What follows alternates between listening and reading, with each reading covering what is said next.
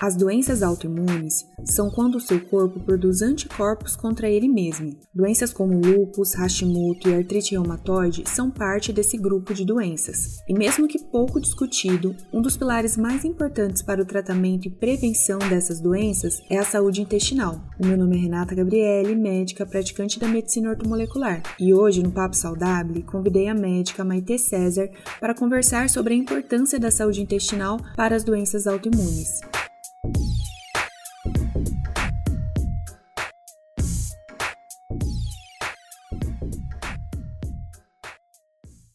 Oi, Rezinha! Tava escutando Tudo você bem? falando. que bonitinha. Ela é muito fofa. É obrigada, obrigada.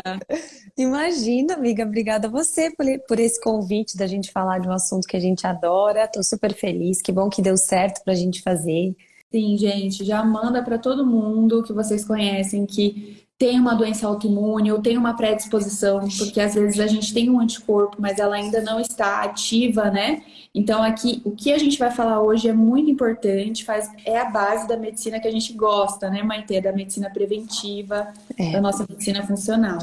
Eu acho que hoje em dia não tem como os médicos não abordarem, ou os profissionais de saúde não abordarem, é, eles precisam se atualizar em relação a isso, afinal Hoje a gente sabe que a maior parte das doenças elas começam no intestino, então eu acho que já passou do ponto, né, da gente estudar isso só porque a gente gosta ou só porque faz parte da nossa área. Eu acho que chegou a hora mais ainda da gente falar, de, da gente estudar e falar sobre isso como um tema de saúde pública mesmo, né? Eu acho que isso Sim, deveria ser ensinado nas escolas. Exatamente, exatamente. Legal isso que você falou, que ontem mesmo eu atendi uma paciente que ela falou assim: ah, eu já estou ensinando a minha filha a aprender a comer bem por causa do intestino dela, não por causa porque às vezes fala assim: ah, porque se você antes as é. pessoas elas tinham uma noção, vou comer bem para não engordar, né? Tinha essa correlação uhum. com o corpo, com o biotipo. E hoje já tem se mudado muito isso, tem correlacionado a alimentação saudável com a nossa saúde e ela está ensinando isso para a filha dela. Eu achei ótimo. Aí diz que quando a filha dela não consegue ir no banheiro, a filha dela fala assim: Ah, eu tô com os bichinhos errados dentro ah! do meu intestino. Olha que demais, eu achei ela que perfeita. Inclusive, já para dar um, um punch inicial aí, Sim. tem cada vez mais estudos agora falando sobre a relação da patogênese do Covid com a alteração da microbiota intestinal. Então, quem ainda não viu sobre isso, quem quer dar uma olhada sobre isso, isso é algo que quando eu escutei a primeira vez, alguns meses atrás, me chamou muita atenção. Eu falei, opa, peraí, o negócio é realmente sério. E hum. agora eles têm falado muito, porque a gente vai falar sobre isso mais para frente, né, Ria? Mas só para dar um spoiler Sim. aqui, grande parte do nosso intestino, ele está ali no, desculpa, grande parte do nosso sistema imune, ele está no intestino e ele também está no sistema respiratório. Uhum. Ou seja, fazendo a matemática, vocês já entenderam onde eu quero chegar, né? Qualquer alteração da microbiota intestinal e da nossa parte respiratória vai ter uma interferência no nosso sistema imune. Então, vocês veem como é como o buraco é mais embaixo. E é por isso, isso é tão verdade, isso é, para ficar mais real para vocês, na questão de alergias. Quando a gente tem alergia, por exemplo, a um alimento, essa alergia ela pode se é, ter sintomas alérgicos respiratórios. Você pode criar uma rinite, que tem a ver mais com a parte respiratória, por um alimento que você comeu. Então, qual que é a ligação? A ligação ali do intestino dessa mucosa que fez essa inflamação, para ficar mais fácil de entender, né? Exatamente, vai dando, vai dando as pinceladas aí, Rê. Porque isso é algo que as pessoas, de maneira geral, também não sabem, né? Que existe uma relação direta entre a nossa microbiota intestinal com a microbiota respiratória e a relação de tudo isso com o que a gente coloca para dentro. E outro ponto que é curioso a gente parar para pensar, os, os, dois únicos sistemas em que a gente tem contato do meio externo com o meio interno, porque a comida vem de fora e entra através do, do trato gastrointestinal. O ar vem de fora e entra através do sistema respiratório, né? Por isso que é tão é, interessante, né? Eu acho muito legal a gente entender a relação, é, como que o nosso corpo interno reage ao que a gente coloca de maneira externa. E isso tem muito a ver com o que a gente vai falar hoje também sobre a relação do intestino e das doenças autoimunes. É, acho que a gente pode puxar esse gancho, né, que você falou do, do, do externo para o interno, e falar o, o conceito mesmo, né? O que é uma doença autoimune? Bom, doença autoimune, como o próprio nome já diz, ele é uma autoimunidade, ou seja, o nosso sistema imunológico é o sistema feito para lutar contra antígenos, para lutar contra coisas estranhas ao nosso corpo. Então, ele tem um mecanismo perfeito da seguinte maneira: entrou alguma coisa estranha, aconteceu alguma coisa estranha, um corte, um trauma, esse sistema imune ele vai ser estimulado. Claro que ele tem diversas, diversos setores desse exército, tá? cada estímulo vai exercitar, né, vai chamar um, um, setor desse exército. E aí esse teu exército, ele vai tentar colocar aquilo que não estava em ordem em ordem. Até aí é o nosso mecanismo natural do nosso sistema imune. A partir do momento em que a gente tem uma desordem, um desequilíbrio, a gente faz com que esses soldados de defesa, que seriam para arrumar alguma coisa estranha, eles vão começar a lutar contra tecidos do nosso próprio corpo, fazendo um autoataque. O que vai determinar qual tecido que vai ser atacado depende de fatores genéticos, depende de predisposições, depende de gatilhos, mas o resumo de uma, de, da definição de uma autoimunidade é o desequilíbrio no teu sistema imunológico que vai lutar contra um tecido do teu próprio corpo, causando uma alteração tecidual, uma possível perda de função, uma inflamação crônica ali, podendo muitas vezes fazer uma inflamação aguda uhum. de maneira simplificada esse é o resumo do que é uma autoimunidade. E exemplos de doença autoimune, pessoal, é, por exemplo, lúpus, artrite reumatoide, diabetes tipo 1, né? São alguns exemplos. O próprio hipotireoidismo de Hashimoto. Às vezes, alguns pacientes chegam no consultório é, não com a doença autoimune já estabelecidas, mas já com anticorpo, né? Exemplo, Hashimoto. E aí uhum. eles perguntam, mas como é que eu faço para diminuir isso, né? Como é que eu faço para tentar reduzir isso? A gente tem que trabalhar exatamente aí, nesses gatilhos e na diminuição desse processo inflamatório crônico, né? Então acho que dá para a gente falar um pouquinho mais sobre isso, né? Sobre os gatilhos. Por exemplo, o sono, né? As pessoas não percebem como o sono ele tem importância. Eu acho que assim, é, dentro do consultório eu sempre falo, não tem como ter uma disposição legal, acordar bem, querer fazer exercício, querer comer uma comida saudável se você não dorme bem. Ali é a base de tudo. Então, o sono é um dos principais gatilhos. Tem a parte alimentar, que a Maite falou, que são essas alimentação inflamatória, a gente tem que tomar cuidado. Então, quando a gente fala sobre glúten, sobre lactose, a gente não está falando porque está na moda falar sobre isso. É porque realmente existem já vários estudos mostrando que são alimentos inflamatórios e que eles fazem a predisposição do seu corpo a ter uma reação maior, a ter uma inflamação maior e como a gente falou, quanto mais inflamado, mais predisposto a, a doenças autoimunes. Manejo de estresse, eu vi que você postou um vídeo super lindo sobre estresse, né? Uhum. E que também é um gatilho. Exatamente. Hoje, na verdade, o principal gatilho que a gente tem, e parece muito clichê a gente falar isso, né, é o estresse. E isso se deve a vários motivos, né? Se deve à nossa alimentação, que a gente chama de Western Diet, que é a alimentação rica em carboidrato refinado, em xarope de glicose, em açúcares, e quem quiser dar uma olhada nisso, existe até é, fatores históricos que têm a ver com isso. Depois da década de 80, a indústria alimentícia dos Estados Unidos, eles mudaram vários alimentos e começaram a enriquecer alimentos com xarope de glicose para eles ficarem mais apetitosos. E eles uhum. começaram a colocar produtos que são aqueles produtos que nos viciam. Tanto é que não é à toa que a Elma Chips colocou é impossível comer um só. Porque de fato é impossível você comer um só, porque aquilo vicia o teu paladar. É, quando a gente fala sobre isso, as pessoas, ah, mas tá, ai, tá, não pode comer isso, não pode comer. Não, a gente, a gente tem que pensar racionalmente agora. O nosso corpo ele não foi feito para se alimentar 80, 90% de alimentos vindos de pacotinho biologicamente não é compatível com ele. Ele precisa daquilo que tem as mesmas estruturas moleculares do que ele, coisas da natureza. Não tem problema você comer uma chip de vez em quando. O problema é que a nossa alimentação de 30, 40 anos atrás para cá, ela mudou consideravelmente. Então, isso começou a mudar já a nossa microbiota intestinal. A gente teve uma alteração das bactérias que moram no nosso intestino. Somado a isso, que era o que a Ria estava falando, a gente vem numa crescente de estresse que a gente também não está habituado àquilo. Biologicamente falando, nós não somos seres que foram desenvolvidos, que foram criados para lidar com o estresse de maneira crônica. O nosso mecanismo que luta contra o estresse, ele é um mecanismo agudo. Então, ele, ele te vê num estado de, de defesa, de luta ou fuga, que a gente chama. O teu cérebro vai começar a pensar naquilo, então é por isso que a gente, a gente, tem o cérebro começando a pensar melhor, frio na barriga, teu coração acelera, porque teu corpo ele se preparou para um estado de alerta, que ele acha que é pontual, para agir rápido, né? Que na época da caverna era fugir de um predador. Mas hoje em dia, o nosso corpo ele já não sabe mais diferenciar se ele está fugindo de um predador ou se você esqueceu de pagar a conta de luz e você tem 30 mil coisas para fazer no dia e você está na pandemia. Então, esse nosso estresse, que seria agudo, ele virou crônico e ele virou contínuo.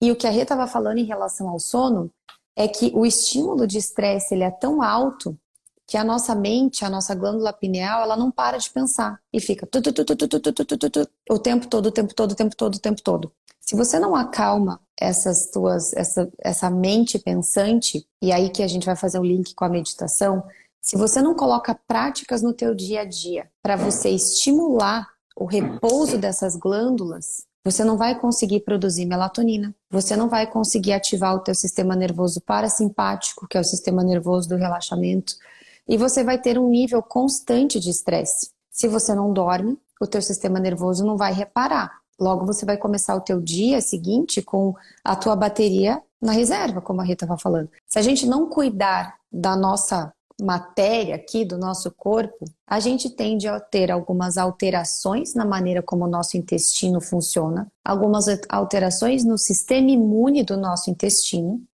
E lembram que o trato gastrointestinal era o único caninho que tinha o contato do meio externo com o meio interno? Esse caninho está lá dentro, às vezes esse caninho ele pode abrir e começa a entrar coisa que não era para entrar no corpo, para dentro do corpo. E isso estimula o teu sistema imune, e aí começa também uma, toda uma cadeia de reações, né? É, desse sistema imune lutando contra o próprio corpo. É, e alterações ali, do que está ali dentro, né? Porque o que está ali dentro, gente? Ele tem a microbiota, que é, é, digamos assim, um conjugado ali de bactérias e essas bactérias, elas podem ser do bem e do mal, digamos assim. São bactérias, a gente precisa dessas bactérias ali dentro.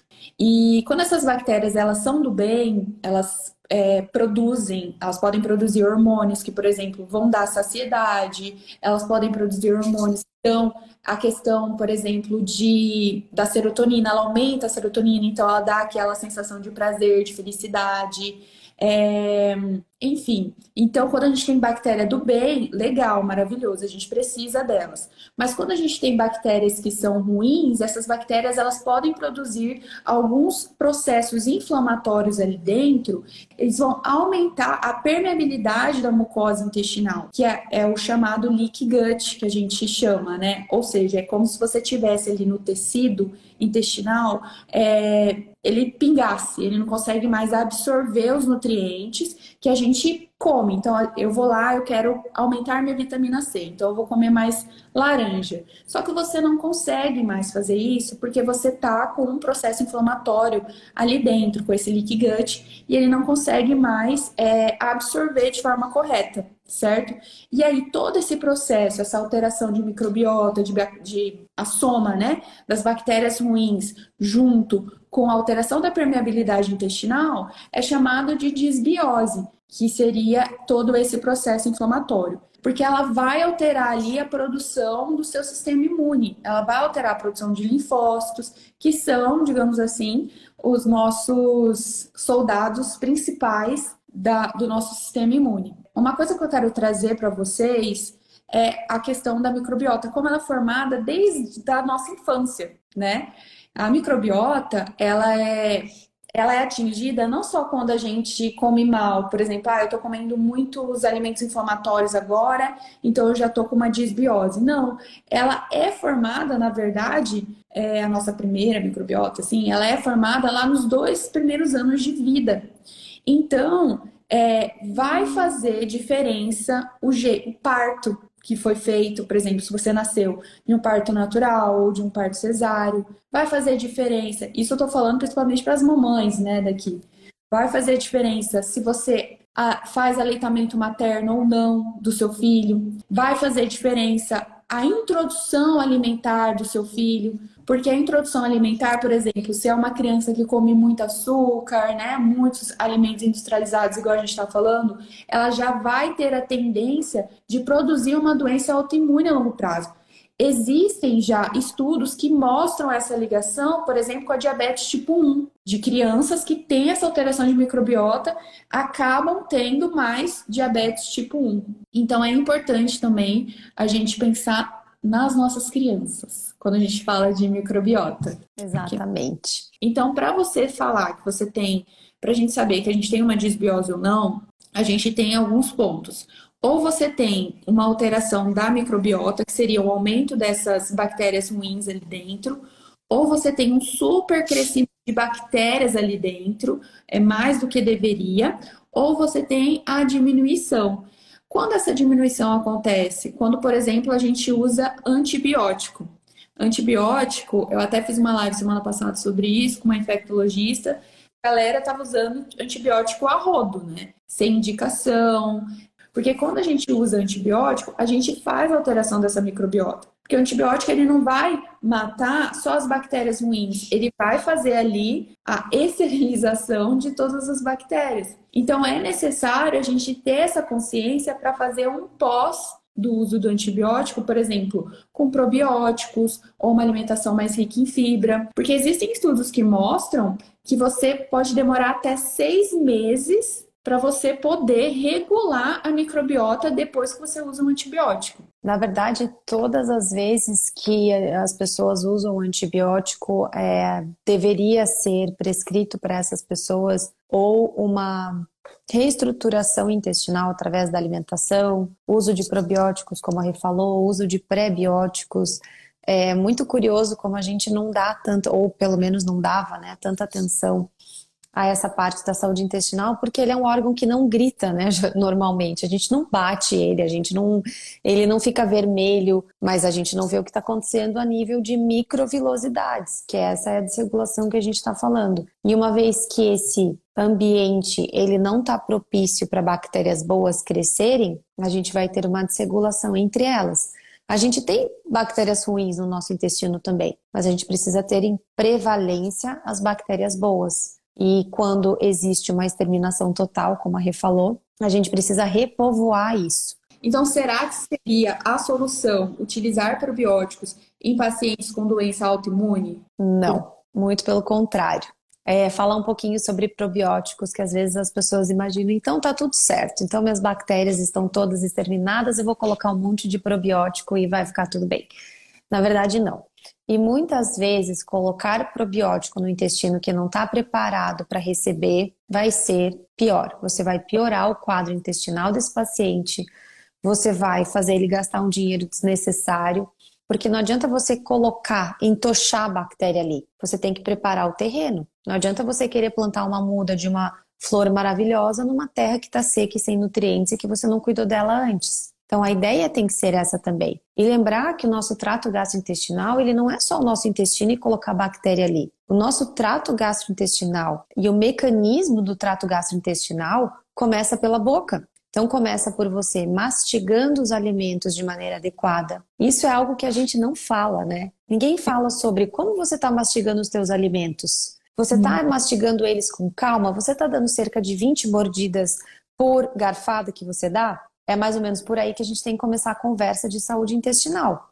Então você tem que mastigar direito. Por quê? Se você não mastigar direito, o alimento que você comeu vai cair em pedaços grandes no teu estômago. O teu estômago ele tem ali uma substância capaz de digerir, de corroer os alimentos. Mas se, essa, se esse alimento estiver muito grande, ele vai falar: pera lá, abusou uhum. da minha boa vontade, eu não vou conseguir digerir tudo isso sozinho. Se você uhum. não digeriu adequadamente nem na tua boca e nem no teu estômago, vai cair um pedaço maior no teu intestino. Logo, você não vai conseguir absorver de maneira adequada. Então, a gente tem que pensar até na mecânica dos teus alimentos, né? Na tua mordida, em tudo que vai cair dentro, você tem que ajudar o teu corpo a trabalhar bem. E quando e daí quando então que a gente vai colocar probiótico? Quando a gente tiver indicação disso, a partir do momento em que exista um paciente que tenha uma alimentação adequada, que ele esteja com uma abordagem adequada de todo o metabolismo dele, porque eu não vou conseguir solucionar uma resposta inflamatória como a resposta autoimune colocando probiótico. Na verdade, se eu for te dizer, é raríssimo eu passar probiótico para pacientes com doença autoimune. Porque antes de tudo, a gente tem que começar do começo. Eu tenho que começar a olhar o problema pela raiz. Eu preciso começar a trabalhar os gatilhos que fizeram esse paciente desenvolver um desequilíbrio do sistema autoimune dele. E não adianta eu fazer ele gastar dinheiro comprando probiótico. E não depende só do que o médico vai passar para vocês, do seu fator genético, depende do que você faz em casa. Então depende do alimento que você escolhe para comer. Essa parte da digestão ela é tão importante que o jejum intermitente ele começou a ser estudado ele começou a ser estudado por conta disso, né? E viu que o jejum intermitente ele é interessante porque ele participa da renovação celular, porque é como se quando a gente é, fizesse jejum, a gente desse um tempo para o nosso corpo, para o nosso organismo e para o nosso intestino, para o nosso estômago fazer essa digestão que às vezes a gente não dá tempo para ele fazer. Se não dá tempo de digerir, causa também um processo inflamatório, uma alteração no seu intestino. Por isso que o jejum ele é um potente é, manejo ali para a gente usar para longevidade, que ele melhora isso também. Exatamente. Porque a partir do momento que a gente, como, como a Rê falou, dá um repouso para o intestino, você cicatriza aquela aquele, aquela, aquela paredezinha do teu intestino e ele tende a não ficar tão suscetível à permeabilidade, né? Você diminui a resposta inflamatória que estaria acontecendo de acordo com isso tudo que a gente falou dos gatilhos, do que você está comendo. É, teve uma Flores e Amores até perguntou: após o jejum, o que eu devo comer? Isso você precisa ter um acompanhamento nutricional, porque o refeed, que a gente chama, né, a alimentação pós-jejum, ela é tão importante quanto o jejum. Então, eu, um dia eu vi um meme muito engraçado que era assim: eu quebrando o jejum depois de 24 horas, uma pizza gigantesca, 3 litros de Coca-Cola, e eu e acontece muito isso, porque às vezes a gente imagina, ah, beleza, eu tô com 16 horas de jejum, vou comer um hambúrguer. Você vai estragar todo o jejum que você fez e mais um pouco, né? Então, Sim. essa alimentação pós-jejum é super importante também. É... Franciele perguntou se o fã alto significa que meu corpo está lutando contra algo. Seria o início de uma autoimune? Essa é uma pergunta que eu recebo todos os dias aqui no consultório também. É, o FAN ele é um exame bem importante para a gente solicitar, porque ele tem, em resumo, tá? Ele tem cinco opções de resposta, tá?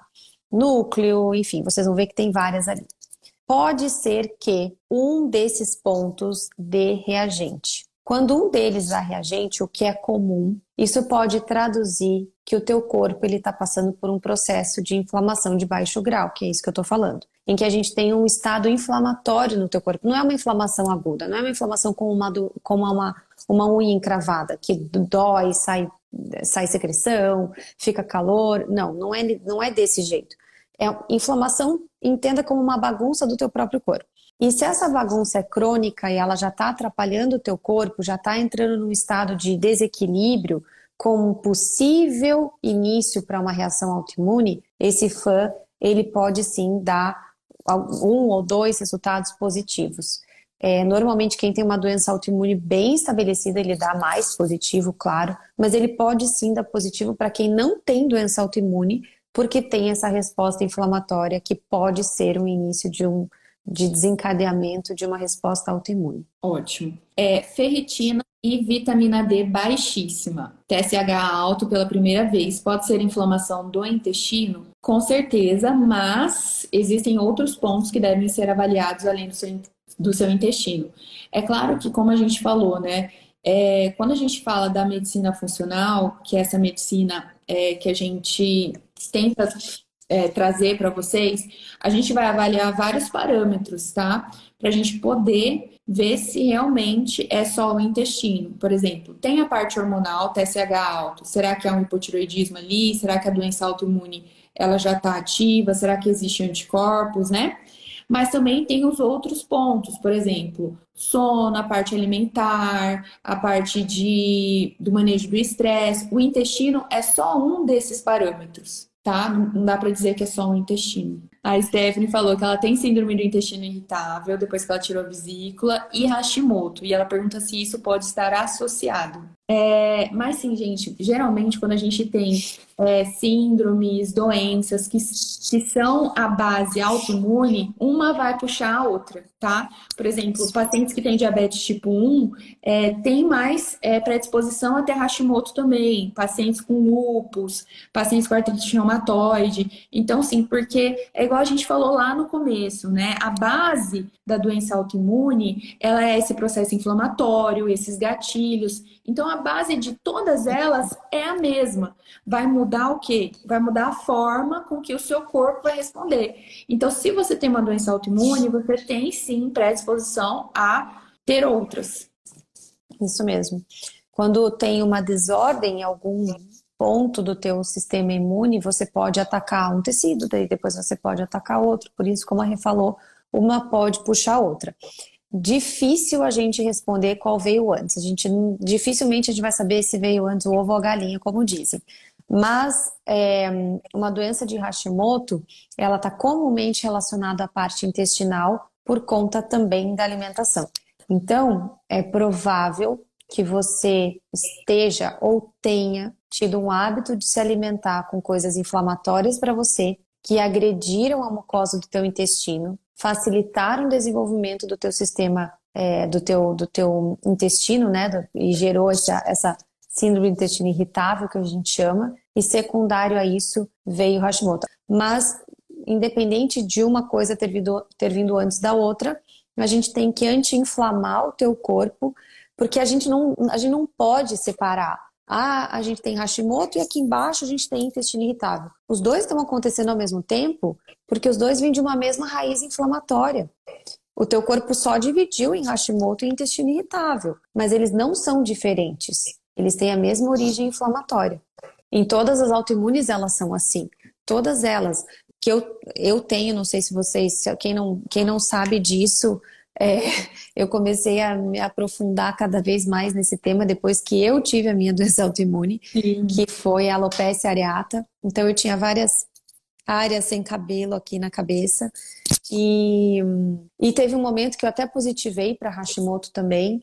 E assim, a resposta, a, a, a, toda doença autoimune, ela tem essa base inflamatória e você pode pipocar essa inflamação em diversos tecidos. Eu tenho uma história familiar de, de, de alopecia, então provavelmente para mim foi mais fácil eu ativar através da alopecia. Tem pessoas que têm história familiar de Hashimoto que podem facilitar essa resposta inflamatória no Hashimoto e por aí vai. Mas uma autoimune pode estar muito próxima ao desenvolvimento de outra autoimune, não é uma regra, mas a gente tem que cuidar para elas não se multiplicarem, né? Isso. E como que cuida?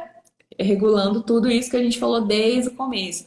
O intestino ele é uma parte, né, de tudo isso. Eu vou colocar até em, um, em alguns top, em alguns pontos aqui para vocês é, saberem de maneira geral, porque é extremamente detalhado esse, esse, essa abordagem, né? Mas de maneira geral, a gente tem que focar em alimentação. Se quiserem anotar isso tudo aí, eu acho que é importante para vocês terem essa, esse conhecimento, essa né? consciência. Né?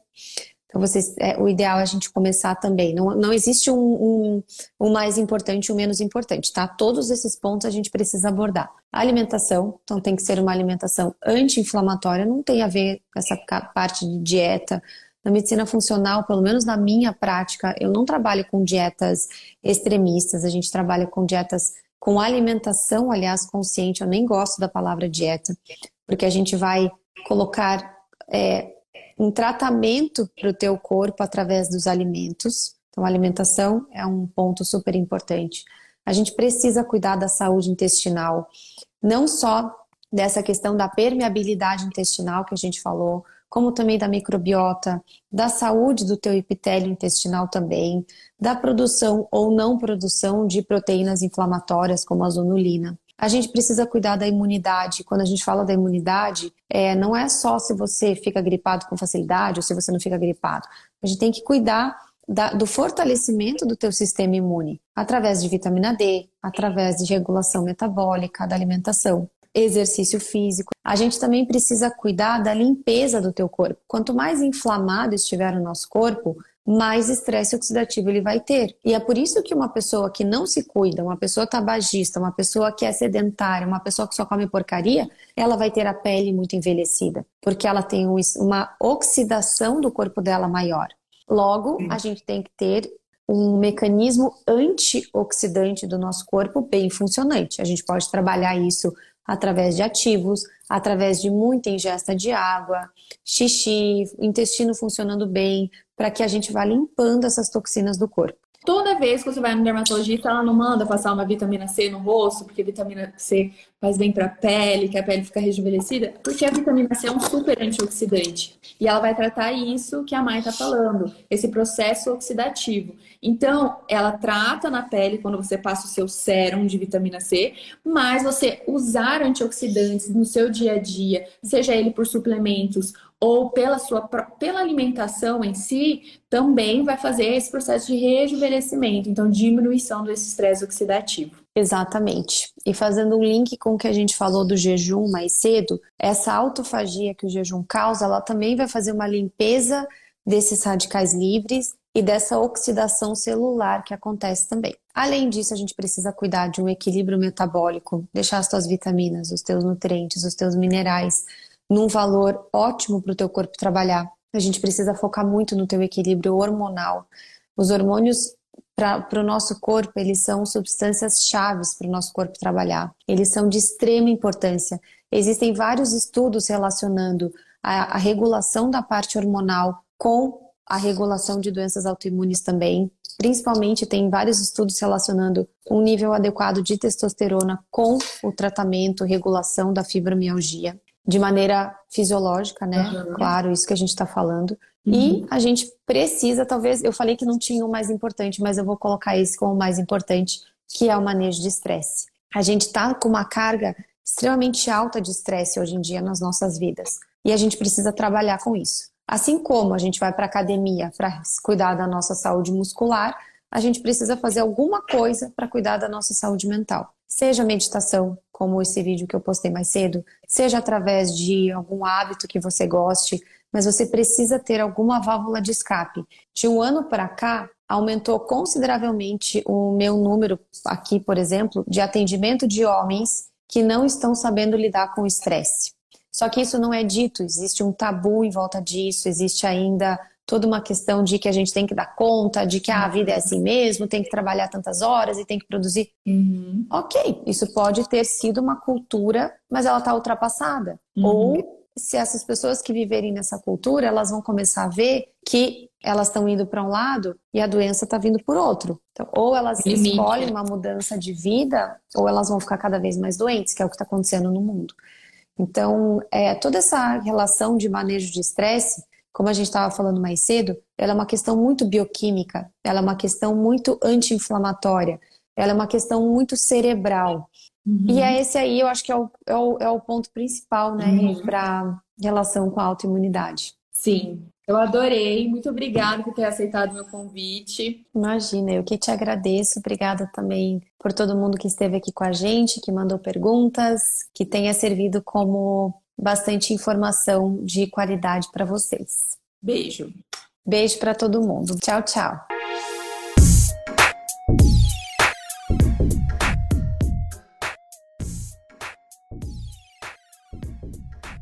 Esse podcast é produzido por Projeto Yellow.